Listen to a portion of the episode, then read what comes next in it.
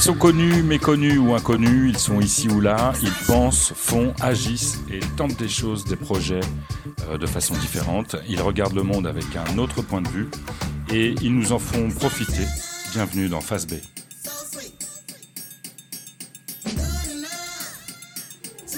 Et je suis dans un café à Vannes, quelque part, euh, pas très loin du quartier Saint-Paterne. Mon invité aujourd'hui, c'est une femme qui a clairement une face A, puisqu'elle est prof de lettres, euh, brillante.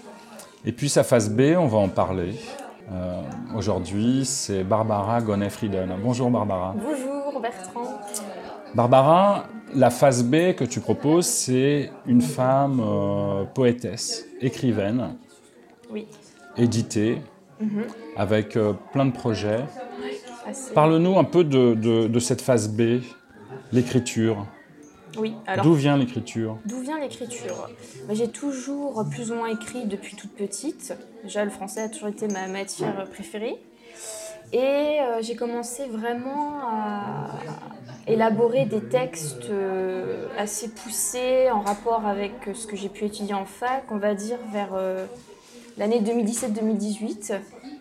Euh, J'étais en pleine réflexion sur euh, mon avenir professionnel. Voilà, j'avais eu mon concours CAPES. J'étais jeune enseignante dans un lycée à Vannes. Et puis, euh, je m'occupais à écrire, continuer un peu à réfléchir sur l'écriture. Et je me suis dit, bah, pourquoi pas diffuser mes poèmes en public sur les réseaux sociaux. C'est ce que j'ai fait. Et à ce moment-là, euh, un éditeur est venu euh, me contacter Sur les réseaux sociaux. sur les réseaux sociaux. Euh, ça s'est fait assez rapidement.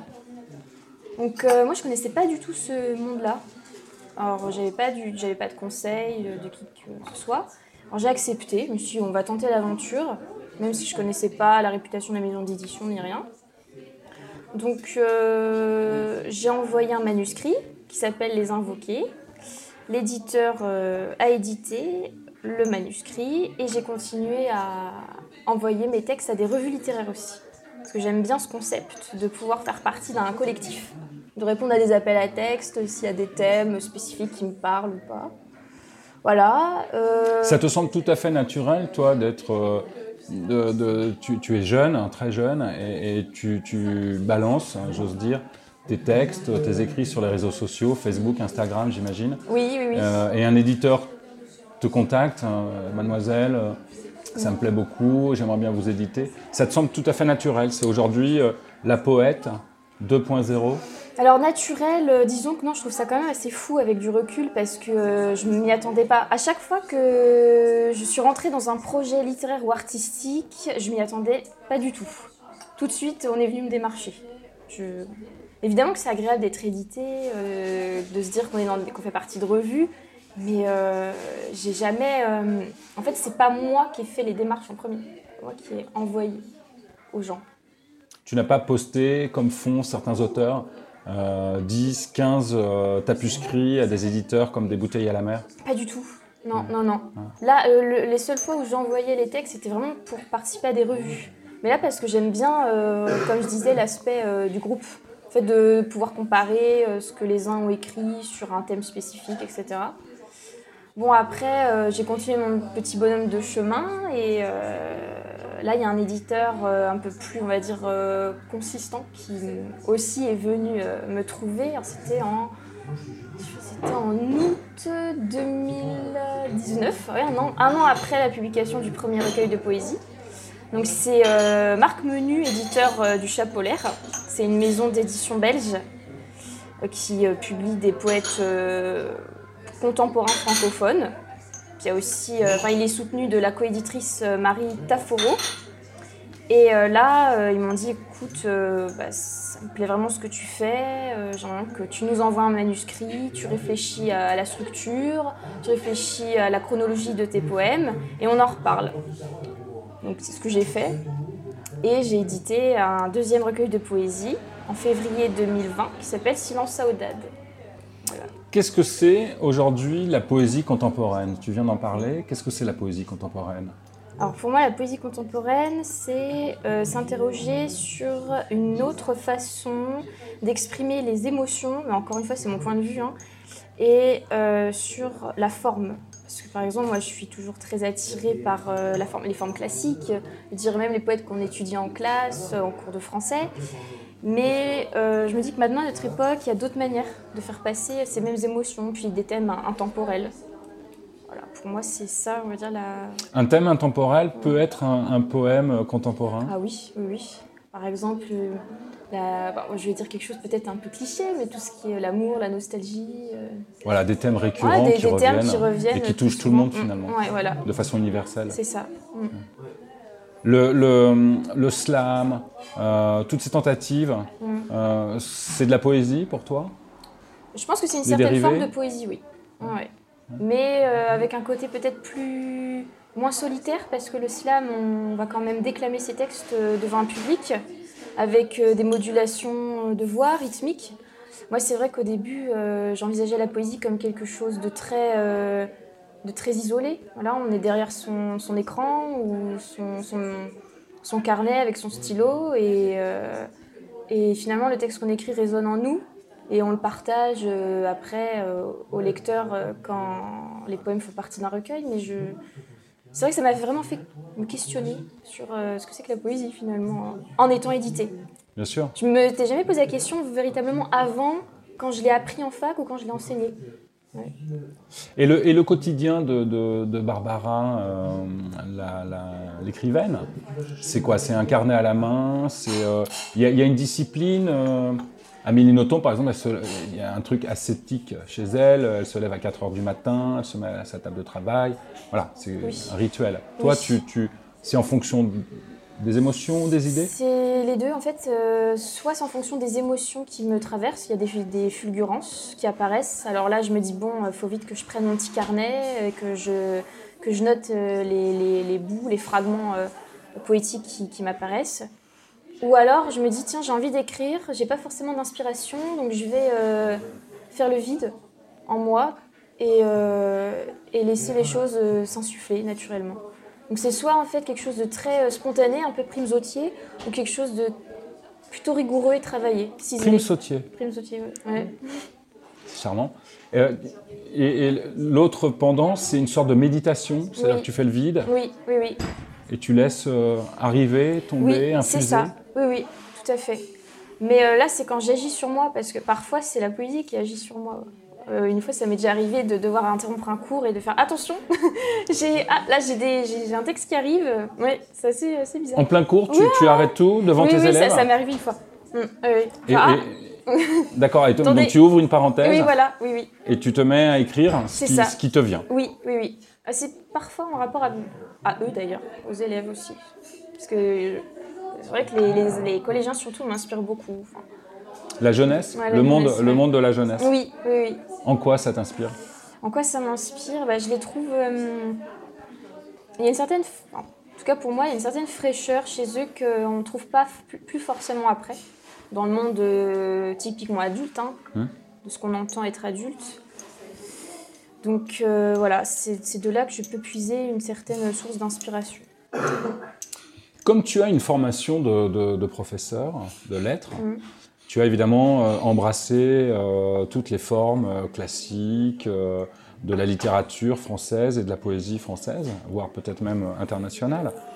Ça te permet, toi, de, te dégager d'une forme de, comment pourrait-on dire, de technique? Oui, oui. Explique-nous ça.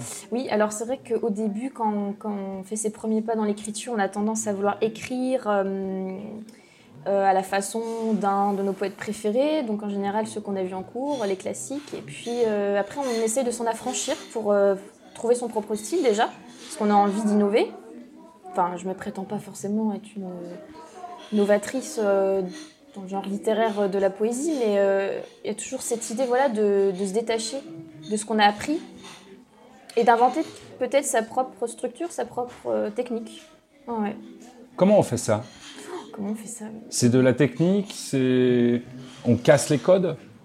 Euh, alors moi je me suis pas dit tiens je vais casser les codes, c'est parti. C'est En fait ça venait spontanément en fonction de ce que je voulais dire. Alors au début j'avais envie de faire des poèmes courts et percutants. Je me bon j'ai des messages assez forts que j'ai envie de faire passer.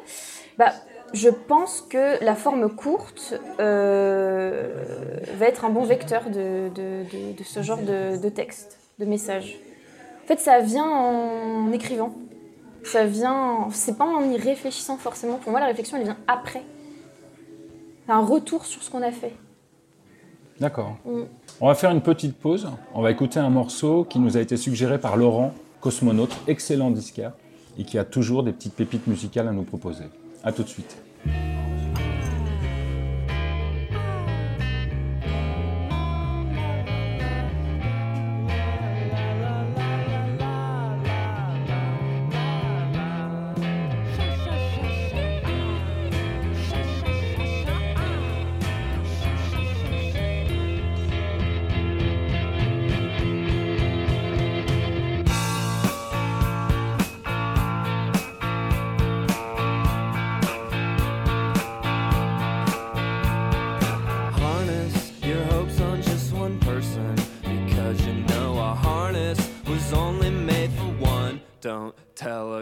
Your passes, you'll end up with molasses, cauterizing syrup and syrup and molasses. And I'm checking out the asses, the assets that attract us to anything that moves. We're deep inside the grooves, and it's time to shake the rations, cause someone's gonna cash in.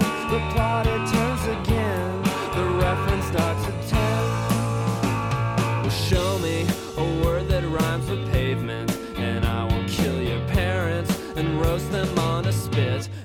don't you try to etch it or permanently sketch it, or you're gonna catch a bad, bad cold. And the freaks have stormed the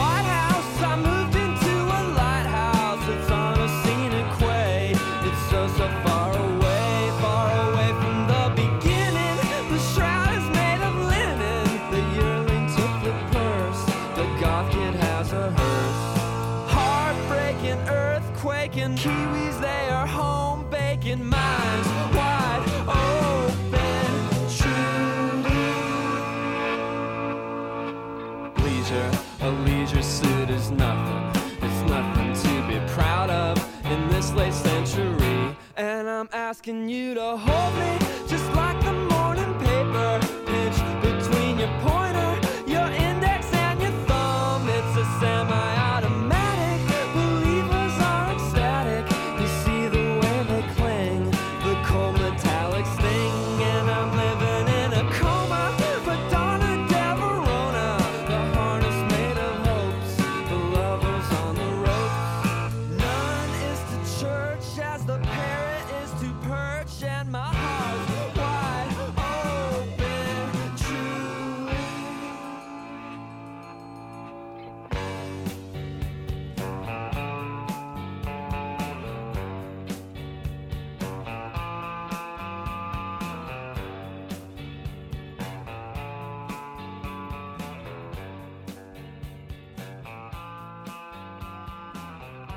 Retour sur euh, Phase B, toujours dans ce café euh, au centre euh, intramuros de Vannes avec euh, Barbara Gonnet-Frieden. On va parler des projets de Barbara. Déjà deux euh, recueils de poésie édités, donc trouvables dans toutes les bonnes librairies, Oui, j'imagine, oui, ouais. hein, qui ont un bon rayon poésie, ce qui est le cas au Silence de la mer chez Oui. Jean-Philippe, notamment à Vannes. Et un projet de poésie chantée. Mm. Alors qu'est-ce que c'est la poésie chantée? Alors la poésie chantée, ce ne sont pas des chansons, ce sont simplement des poèmes qui ont été écrits sans la perspective qu'ils soient mis en musique. Mais euh, au hasard des rencontres, euh, voilà, euh, on se dit que ça serait bien qu'ils puissent être mis en voix avec des ambiances sonores, des instruments de musique. Et de ce fait, j'ai rencontré un artiste vantais qui s'appelle Ernest de Jouy et qui m'a proposé cette collaboration de mettre en, en musique des poèmes que j'avais écrits. Et qu'est-ce que ça change de, de, de réincarner quelque part les mots que tu as écrits avec la main et de les sortir cette fois avec ta voix? Qu'est-ce Bah, que ça change Ce que ça change, c'est que euh, on incarne véritablement son texte. Euh, c'est vraiment aussi une histoire de, de- de ressenti physique. Il y a vraiment tout le corps qui est appelé et qui s'exprime. C'est pas juste le cerveau qui travaille, qui, qui fait euh, son, son processus de relecture, de vérification des mots. C'est vraiment euh, toutes les émotions qui vont converger, euh, on va dire, partout. Quoi. Il m'a dit que euh, à l'une des premières prises, tu t'étais effondré et tu, et tu avais pleuré. Ouais. Et donc c'est ça l'émotion dont tu parles, Mm. le corps qui s'engage, le corps qui est appelé. Oui, c'est que toi-même, ayant écrit et connaissant les mots Mm. et l'agencement de ces mots pour en faire une poésie, ça t'a quand même ému, touché. Oui, oui, oui, c'est vrai. Alors, oui, il y a eu des larmes, euh, de- des émotions qui sont venues euh, sans que je m'y attende, forcément. Bon, après, je savais, je, je- m'attendais à ce qu'il y ait de l'émotion, mais je pensais vraiment pas que ça soit aussi intense, honnêtement. Voilà, une expérience assez, assez folle, on va dire. Mm. Il y a eu des expériences euh, dans l'histoire de, la littérature euh, américaine, notamment avec la Beat Generation, et je pense à Jacques Kerouac, qui lui euh, disait, clamait ses textes en public, parfois en musique, euh, notamment sur la route. Il a donné aussi euh, publiquement à voix haute. Euh, c'est quelque chose, toi, qui, te parle, ça, ce, ce euh, Beat Generation? Alors, euh, bah, j'en avais entendu parler, c'est sûr, même avec euh, Flaubert qui euh, passait ses manuscrits à l'épreuve du, du gueuloir. Il devait euh, crier, hurler ses phrases pour voir si la sonorité était juste. Ça me parlait parce que, j'en avais, parce que je le savais, mais je ne l'ai jamais fait.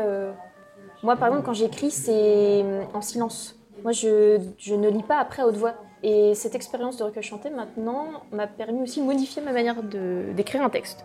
Maintenant, quand j'écris un texte, c'est vrai que je après, euh, dans le silence de ma chambre, on va dire, je le déclame plus facilement. Parce que la sonorité des mots Ouais. est devenue quelque chose de... de- De- D'important, D'important. d'entendre quand même. Voilà. Je me disais que finalement, entendre sa poésie déclamée dans sa tête, c'était la même chose que la déclamer vraiment vocalement, et pas du tout. Il y a vraiment une grande différence entre euh, la lecture silencieuse et puis euh, l'oral, l'oralité. Et tu penses que proposer un projet comme ça avec Ernest de Jouy, euh, c'est aussi une manière de, de- de- de mieux diffuser euh, cette nouvelle génération de poètes que vous êtes Bah, je- Jeune. ouais. Je, je pense, parce que c'est vrai que moi, je le vois bien dans mon travail de professeur de français. Les élèves, la poésie, pour eux, c'est ringard, c'est pénible, on comprend rien. Euh, ça se lit silencieusement, alors que quand même, la poésie, même de par son origine, ça veut dire créer, fabriquer, déclamer. Donc, euh, c'est bien aussi de retourner à cette étymologie.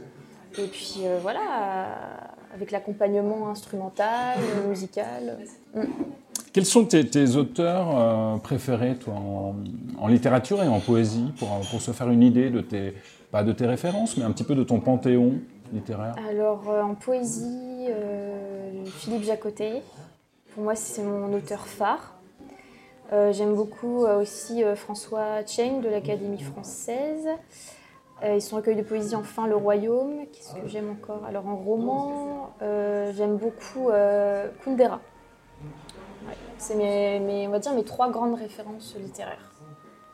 Pourquoi Milan Kundera? Parce que c'est du roman pour moi poétique. Euh, alors il se rapproche pas de Julien Gracq non plus, mais il y a déjà des réflexions euh, que je trouve philosophiques et très poétiques, doublées d'une grande poésie. Voilà, donc ça me ça parle beaucoup à ma sensibilité. oui. Et en musique Est-ce Ouais. qu'il y a des choses qui, qui t'inspirent? On, on a vu l'émergence un peu de, de, de Grand Corps Malade, Mm. qui, qui ne chante pas, mais qui le dit, qui Oui. dit des textes. Euh, il y a eu pas mal de tentatives, Eddie de Préto aussi, un petit peu, qui, dont l'écriture est assez euh, ciselée. Oui, ah, c'est vrai que j'écoute beaucoup de, comme on dit, des, des chansons à texte. Et finalement, euh, c'est pas juste la musique euh, d'ambiance, il faut vraiment se concentrer sur ce qu'on sur ce qu'on écoute. Euh, alors, par exemple, moi j'aime bien euh, Vincent Delerme. Euh, bon, après voilà, euh, Serge Gainsbourg. euh, Ah, quand même. quand même, oui, voilà, il faut le citer. Mm, Oui. Bah oui, parce qu'il y a une, quand même une petite influence euh, gainsbourgienne, on va dire, dans, dans ce qu'on fait avec Ernest de Jouy. On ne peut pas se, se leurrer. Et oh, j'en aurais des tas d'autres, mais là, Si tu avais un morceau que tu aimerais entendre dans cette émission, un là morceau, tout de suite, spontanément, ce serait lequel? Un morceau de Gainsbourg, un morceau. Un morceau de musique de, de qui tu veux. Ouais, ce serait. euh, Alors là, ça, ça me fait un peu rire parce que je sais qu'il y en a qui en a parlé, mais ça serait euh, bizarrement euh, assez. Une marine d'Isabelle Adjani. C'est marrant, il m'en a parlé Ouais, aussi. bah oui, il, il me, là, franchement, j'ai pas réfléchi. Il me vient parce que c'est vrai qu'il m'a beaucoup marqué ce. Bon, déjà, j'aime le texte. Et puis, euh, pourquoi est-ce qu'il me parle? Parce qu'Isabelle Adjani, de base, elle est actrice, comédienne. Et euh, il y en a qui aiment pas du tout sa, sa- sa- chanson, il y en a qui adorent. Et moi, j'aime beaucoup parce qu'on sent l'émotion. Voilà. Justement, le, le- le- être dans sa chambre, sur son bureau, à travailler des textes, à, pa- à partir d'impressions, d'émotions, de sentiments, j'imagine, Mm. qui est la matière première du poète, euh, c'est ce qu'on dit en tout cas. Euh, et puis ensuite, euh, se retrouver devant un micro, peut-être plus tard devant un public, accompagné par Ernest de Jouy euh, au clavier, au synthé, avec sa musique. Euh, c'est quelque chose que tu envisages, c'est-à-dire que tout d'un coup, tu passes de, de- du travail euh, de bureau toute seule euh, à une exposition et donc une interprétation. euh, il faut incarner, il faut interpréter. Oui. c'est ce qu'Isabelle Adjani a Oui. su faire. Oui, tout à fait. Bah, je Ce serait ça le mouvement Mm, mm. Ah oui, oui, oui, oui. Quelque chose qui te plairait Ouais, ça me plairait, ouais. Vraiment. Et dans ton métier de professeur, on, on en parlait tout à l'heure, tu es euh, indépendante, tu es professeur particulier désormais, tu as choisi de quitter l'éducation Voilà. nationale pour euh, retrouver une, une forme à la fois, j'imagine, de liberté et de sens. Oui, oui, Dans c'est ton ça, de- travail de, grande souplesse et de, et de sens. Ah, ça, c'est tout à fait vrai, ouais, l'histoire de sens, parce que euh, bah, il y a une proximité qui se crée avec les élèves. euh, je, je- ouais, voilà, je- un apport qui ne peut pas se faire forcément au sein d'un système codifié. Euh, Mais tu as le sentiment d'interpréter ou de, ou de jouer à la professeure quand tu es avec eux? Hmm, Alors, pas du tout. Oh, pas du tout. Bah, je sais que j'ai mon rôle de professeur, voilà, euh, mais euh, je vais pas dire non plus que je suis leur copine, il y a, il y a quand même une distance. Mais euh, oh, je, je- c'est à mi-chemin entre le, le professeur d'éducation nationale et l'ami de la famille. Voilà. Quelque chose d'assez nouveau. que tu ne retrouvais pas. Dans ton métier euh, classiquement Que j'essayais pourtant, Ouais. j'essayais, mais c'était compliqué. Il y avait une certaine. enfin, les élèves étaient pressurés, euh, moi j'étais aussi pressurée par la hiérarchie. euh, Enfin, et puis ça me dérange pas de le dire, hein, mais Mm. euh, pour moi là ça fait beaucoup plus sens d'être sortie du système. Ouais. Quel, quel est l'idéal de Barbara Gonnet-Friedel dans un futur euh, plus ou moins proche? L'idéal en tant qu'écrivaine? Euh, alors l'idéal, moi, j'aimerais vraiment continuer à éditer des recueils et à participer à des salons du livre. Mm. Avec. euh, Un petit appel là peut-être au Salon du Livre de Vannes notamment qui, est- Ah oui. qui oui. existe et qui euh, a le mérite d'être là et d'accueillir beaucoup de, de public. Ah oui, c'est vrai que j'aimerais bien pouvoir y participer. ouais. Mm. Et pas de projet d'écriture d'un roman poétique, un roman poétique. Est-ce que ça s'est déjà fait C'est un roman poétique? Tu parlais de Kundera. Bah, je, je pensais à Julien Gracq Ou Julien aussi, c'est un balcon en forêt, mais euh, j'ai l'impression que là, dans mes lectures actuelles, j'en ai pas vraiment rencontré, mais euh, le, le roman m'interpelle pas en fait. Moi, Trop j'ai- Oui, c'est trop long. Moi, j'aime beaucoup euh, la forme courte. J'aime bien l'autonomie d'un poème. Donc là, un roman, il est autonome, mais il s'étend, c'est long. Là, moi, je préfère vraiment des choses assez courtes. Ok, Oui. ok. On va suivre de près le, le projet que tu as avec euh, Ernest de Jouy. oui. On va suivre pas à pas, parce que c'est quoi? On en est au début, c'est les premiers enregistrements? Là, on a fini vraiment Ok. d'enregistrer tous les poèmes. Euh, et on attend de pouvoir sortir euh, peut-être un manuscrit des, des poèmes et un- avec un CD. D'accord. Donc, là, on est en plein démarchage. On réfléchit aussi à euh, quelques dates en librairie, par exemple, pour faire euh, des petites prestations, euh, chanter deux, trois poèmes. Donc, on est en pleine réflexion, voilà. D'accord. Mm. Donc à suivre. Quelque chose ouais, qu'on va avoir oui, oui. d'ici à Noël, par exemple, ça pourrait Oui, ouais, ouais, tout à fait arriver qu'on qu'on voit une date ou deux euh, C'est ça, voilà. quelque part, euh, dans Vannes ou ailleurs. C'est ça, exactement. Ouais, ouais, ouais. Bon, merci beaucoup, Barbara. Bah, merci à toi. bonne, euh, bonne continuation, bonne plume. Merci. Amitié à Ernest de. Oui, oui, oui. oui. Et puis, on se retrouve plus tard pour un autre épisode de Phase B avec un autre invité qui nous fera partager son autre point de vue. Merci, bonne journée. Merci, bonne journée. Salut.